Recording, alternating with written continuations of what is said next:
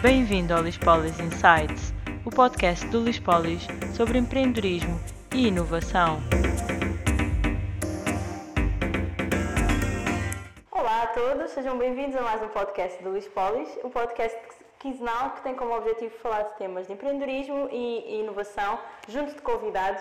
Uh, essencialmente temos uh, temas de financiamento, novos modelos de negócio, novas ideias e, portanto, hoje temos mais uma vez connosco a Matilde Carvalho Campos, que é partner da área Gest, é contabilista certificada e também autora de manuais uh, de financiamento e uh, outros manuais técnicos nesta área de contabilidade. Uh, agradeço mais uma vez pela presença, Matilde, seja bem-vinda novamente aqui ao podcast do Lispolis.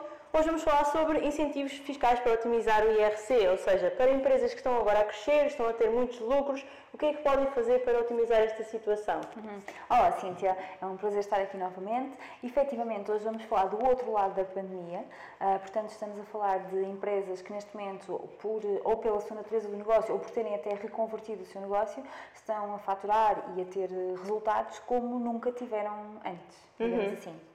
Sim, é um tema diferente do que trouxemos da última vez e vai dar aqui o outro lado da moeda, não é?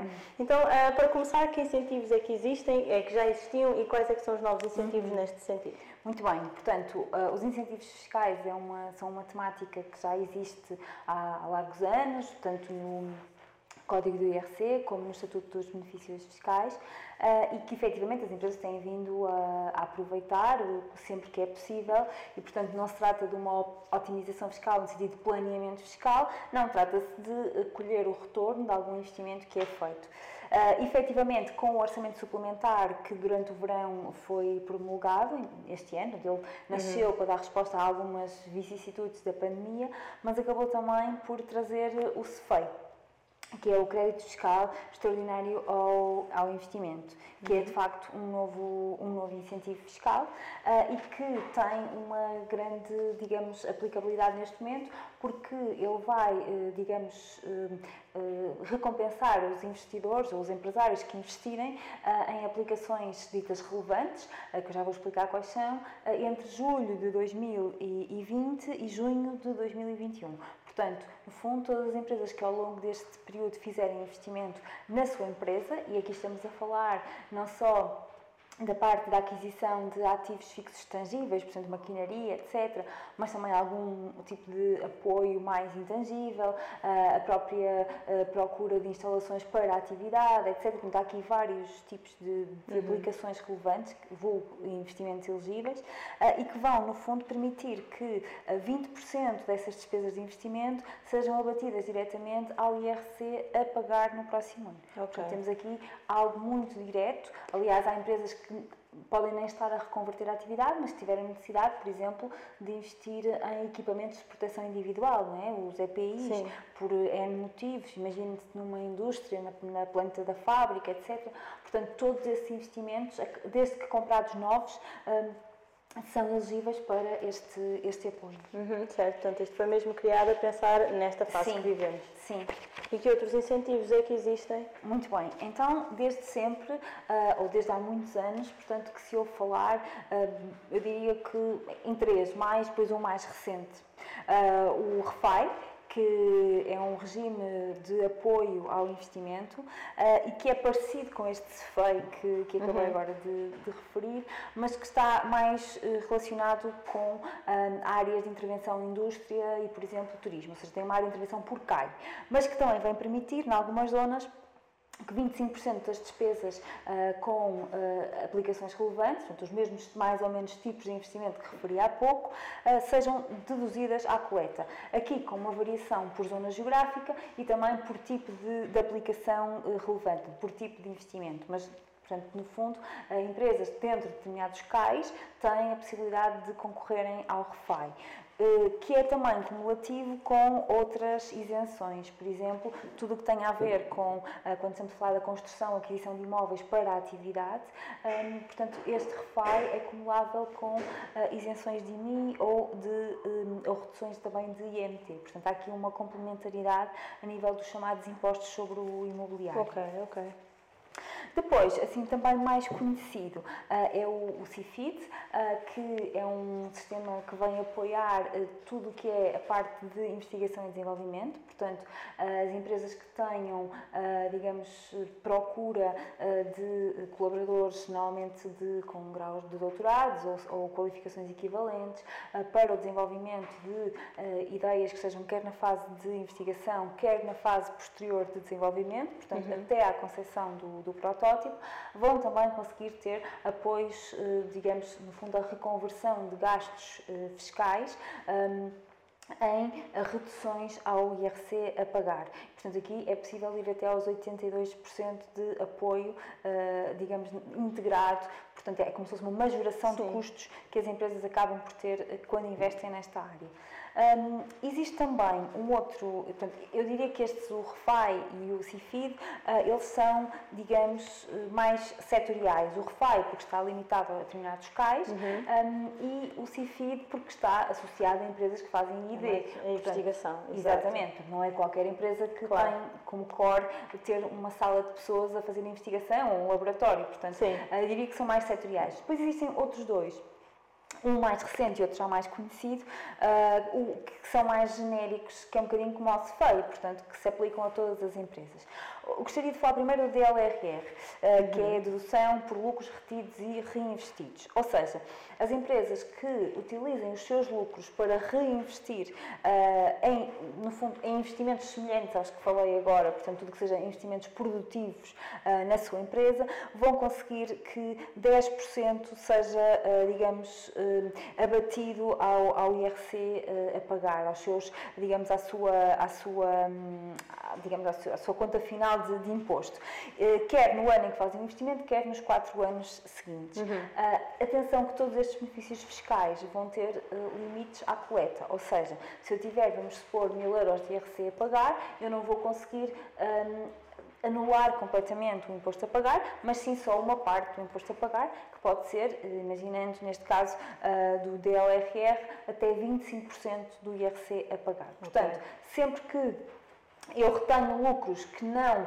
distribuo, digamos, uh, aos sócios uh, e que considero automaticamente que estão reinvestidos uh, no próprio ano ou até quatro, nos, nos, anos seguintes em, em, novas aplicações relevantes, então vamos conseguir efetivamente, portanto, ter aqui mais uma poupança fiscal. Depois, o outro benefício uh, ou incentivo fiscal existente é a remuneração convencional do capital social. Uh, ele nasceu uh, mais recentemente e tinha como objetivo remunerar, ou seja, ser uma alternativa à remuneração do juro bancário. Ou seja, muitos empresários, como sabemos, acabam por capitalizar as suas empresas investindo e pondo lá dinheiro, às vezes desde que a constituem, portanto, os empreendedores uhum. que colocam dinheiro na empresa angariado até das suas fontes de capital mais privadas. Um, e, portanto, não havia uma remuneração por este dinheiro que os empresários colocam nas empresas. Então, a remuneração uh, convencional do capital social uh, vem dizer o quê? Que quem fizer entradas de dinheiro na empresa que levem a um aumento do capital social ou reconverta entradas de dinheiro que já existem sob a forma de suprimentos, eh, também, eh, portanto, num aumento de capital social, então consegue deduzir 7% dessas entradas ao lucro tributável. Ou seja, é como se, eh, no fundo, empresa, o empresário fosse remunerado em 7% daquilo que ele lá pôs, com o bónus de ter, digamos, menos base para cálculo do, do imposto. Portanto, e isto pode ser feito, este, este, esta redução ou dedução ao lucro tributável é válido para o ano em que é o aumento de capital e para os 5 anos seguintes. Uhum. esta remuneração convencional de capital social tem sido bastante utilizada, até porque é bastante simples e também porque um, muitos empresários gostam de, de tempos a tempos, fazer um aumento de capital para reforçar até os seus capitais próprios uh, perante a banca ou perante outros uhum. uh, financiadores. Claro. Portanto, tanto esta remuneração convencional de capital social como a, a, o DLRR são dois incentivos muito simples e mais genéricos, uhum. não tão setoriais quanto o CIFID e o próprio uh, REFAI. Certo, portanto, estes também já existem há, há mais tempo Sim. e provavelmente a área também já acompanhou alguns casos Sim. destes.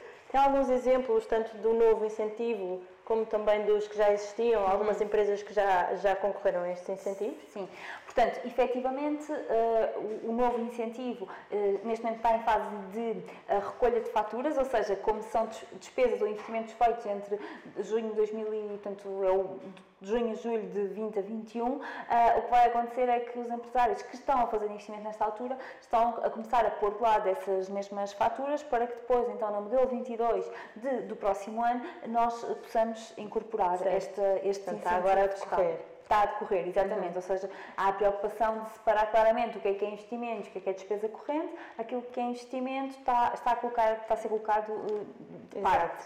Nos outros incentivos, Sim, portanto, todos eles obrigam a que haja um, e agora falando da parte mais uh, operacional, não é? Uh, todos eles obrigam a um, um dossiê de candidatura, ou seja, o chamado dossiê de processo uh, que tem que existir para que, em caso porque ao contrário, portanto, de outros incentivos de natureza financeira, em que há uma candidatura e depois ficamos à espera Sim. para ver se é aprovado, aqui é o próprio contribuinte, ou seja, o empresário, através do seu contabilista, que faz o cálculo, apura o benefício fiscal e incorpora-o na, na modelo 22. Uhum. Portanto, em caso de fiscalização, o, o, o, empresário tem que demonstrar à autoridade tributária como é que chegou a estes, a estes valores. valores claro. E, portanto, o dossiê é um dossiê de candidatura em que temos todas as, as, despesas consideradas, o respectivo Excel e depois a, digamos, a necessidade que existe de demonstrar como é que os cálculos foram, foram feitos e como é que depois inscrevemos isso no modelo 22. Uhum. Portanto, é um processo de candidatura relativamente simples Sim. em todos eles. E estava aqui a falar também dos incentivos uh, ao financiamento, aliás, aos, uh, os PTs 2020. Sim. Estes são cumulativos, estes incentivos fiscais com uh, estas candidaturas ao PT 2020? Uh, nem todos, nem todos são, uh, mas alguns deles são. Por exemplo, no caso do CIFID, uh, existem empresas que fazem a parte de CIFID para o IRC e a parte do Portugal 2020 IDT para irem buscar financiamento comunitário. Portanto, nem sempre todos são para todos os CAIs, até porque depois alguns entram para a chamada regra de mínimos que, no fundo, não permite que haja um excesso de, de apoios comunitários por empresa, porque a fonte destes, destes benefícios fiscais nem sempre é só o orçamento do Estado uh, Nacional, portanto, alguns vêm de fundos, de verbas que são afetas da União Europeia para, para este tipo de apoios, mas sim, é possível quase sempre fazer aqui, digamos, eu costumo dizer que é o mix perfeito de, de apoios, portanto, no fundo, tentar perceber qual é o projeto na sua íntegra e depois uh, canalizar cada um para um tipo de apoio diferente. Ok, boa, boa. Um, questionando também aqui agora, como é que estamos aqui a falar de incentivos para as empresas que cresceram muito, que estão a fazer muitas vendas, como é que, na sua opinião, estas empresas estão a chegar a estes lucros nunca antes vistos? Exatamente, portanto, essa também é uma boa, é uma boa questão, porque realmente um, o que é que acontece? Nós podemos até achar que as empresas têm novas oportunidades de negócio e que estão a vender como nunca venderam, mas efetivamente uh, elas tinham que estar preparadas para fazer face ao sucesso, não é? porque muitas vezes uhum. nós não estamos preparados para fazer face ao insucesso, mas também temos que saber estar preparados para fazer face ao sucesso. Não Exato, os rápidos crescimentos, as dores de crescimento que também Exatamente, da automação são o que é que vai acontecer? Vai-se desmoronar tudo, uh, nunca ninguém se viu com tantas coisas para fazer, faltam aos compromissos, esquecem-se das coisas, quer dizer, enfim, a é uma não é? Acaba por ser essencial para lidar com todas estas nuances do crescimento. Exatamente. Um, e, portanto, aquilo que, que, que, é importante, penso eu, uh, uh, para que se faça face a um sucesso tão grande que depois até nos leva a procurar incentivos fiscais, uh, é sem dúvida perceber se há, qual, é, qual é a bitola ou o enquadramento para, para um crescimento saudável. nesse sentido, então, apresentando aqui o livro do mês, um, que este mês é um livro muito clássico, ou seja, isto é super conhecido, não é assim nada de inovador, mas às vezes é bom irmos ao, às origens dos livros de gestão. Claro. Então, é o De Bom a Excelente, ou Good to Great, do Jim Collins, e o que ele vem explicar aqui neste livro é exatamente qual é este framework, ou digamos, plataforma ou de base de enquadramento. Um, e, e, há um conceito que é interessante uh, neste livro, uh, os, ele tem outros livros muito interessantes também, como como é que as grandes empresas caem, ou seja, ele foca-se muito no crescer bem, crescer Sim. depressa, mas uhum. crescer bem. Sustentadamente. Sustentadamente. Portanto, não haver aqui margem para, para derrapar ou para uhum. deixarmos de ser aquilo que, que fomos, etc. Então, uh, portanto, aqui eu acho que que é interessante a forma como o autor separa a fase de acumulação da fase de descolagem.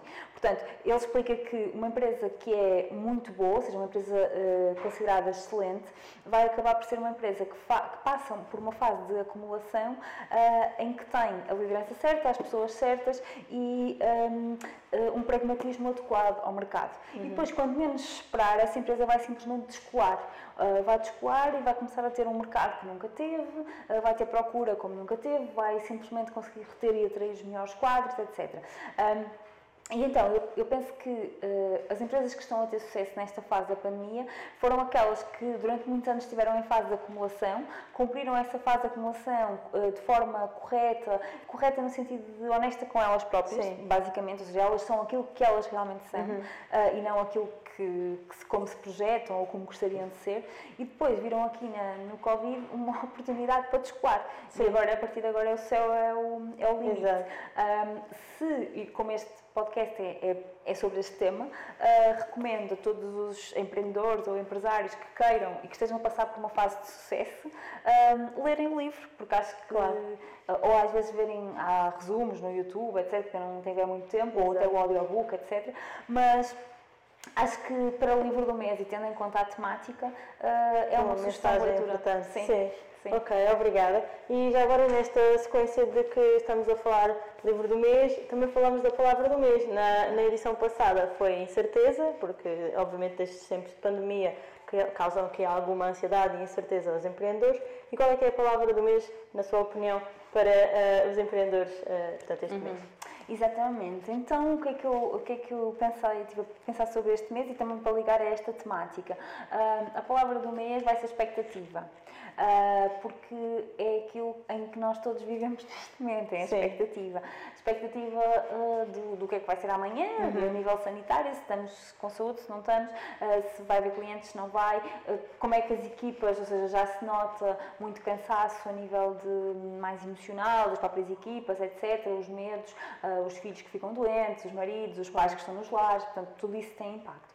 Um, essa é, é a leitura óbvia da palavra expectativa, não é? é. Expectativa da vacina, expectativas, Sim, não é? Um, expectativa do resultado do teste, enfim, imensas expectativas. Mas depois também o lado, ou seja, um, toda a gente costuma dizer que expectativas pode ser uma coisa má porque já estamos com o nosso. Com uma ideia pré-concebida. E isso vai nos levar a, a, depois ficarmos com um balão totalmente esvaziado. Pronto, essa uhum. parte também já é conhecida. Uhum. Mas eu acho que nesta altura a expectativa é uma coisa boa, Sim. porque a expectativa também nos vai alimentando. Claro. Uh, ou seja, esperança também. É a expectativa no sentido de esperança. Uh, se amanhã não for exatamente como aquilo que nós estamos a imaginar, pode ser um bocadinho pior, mas pelo menos vai ser qualquer coisa. Sim. E eu acho que nós já chegámos tão abaixo em, em tanta coisa, uh, porque nunca ninguém imaginou há um ano atrás que isto fosse possível, uh, que agora tudo o que vier é um bónus, não é? Claro. E então essa expectativa mantém-nos uh, com vontade de, de acordar, sim, sim. de viver, de trabalhar. Uma mensagem que é positiva, é, portanto, positiva. expectativa no vosso sentido. Exatamente. Sim. Ok, então e agora para finalizar, que conselho final é que daria aos empreendedores uhum. uh, que estão com esta expectativa, não é? um, é um bocadinho, ou seja, pegando também no livro que, que falámos o, no, no, mês passado, que era um livro do princípio de Pareto e do, uhum. do foco e da, da, otimização da eficiência, e no fundo, sabermos dirigir os nossos esforços para aquilo que vai ter mais impacto. Um, este mês é, é, eu, o conselho que gostaria de deixar a todas as pessoas que trabalham no mundo dos negócios, uh, sejam empreendedores que estão agora a montar novos projetos, ou que estavam quase a abrir, ou que, que abriram e estão com incerteza e na expectativa de amanhã, uh, sejam empresários mais maduros, que estejam em fase de crescimento, etc. Um, o importante é uh, perceberem sempre qual é a percentagem certa do vosso zoom. ou seja, quando nós fazemos demasiado zoom in, estamos a, a pôr-nos dentro dos problemas, uh, o que nos pode levar a deixar de vemos a árvore, mas não vemos a floresta, mas também se vemos demasiado a floresta, uh, a vida passa-nos um bocado ao lado, uhum. não é? depois quando formos ver em concreto o que é que aconteceu, uh, se calhar nem percebemos bem aquilo que estava a acontecer lá embaixo, porque nós estávamos noutra dimensão. Certo, portanto o equilíbrio aqui entre os dois ângulos. Sim, e o difícil é ajustar, é como numa fotografia, ajustar o zoom, ou num vídeo, irmos ajustando o zoom ao momento, e, e isso é, digamos, o essencial. Uh, por fim, qual é que será o tema do, último, do próximo podcast, quero dizer? Sim, então no próximo podcast vamos falar de, uh, não tanto ligado à parte fiscal, financeira, incentivos, mas sim mais a nível da gestão, portanto, qual é o impacto que pode existir uh, agora na retoma, ou seja, o que é que é preciso reestruturar, o que é que é preciso alterar para que a retoma seja uma retoma de sucesso. Ok, guardamos então para o próximo podcast. Obrigada a todos os que nos estiveram a acompanhar e deixem as vossas questões ou nos comentários ou por e-mail uh, geral.lispolis.pt e areageste.com. Obrigada.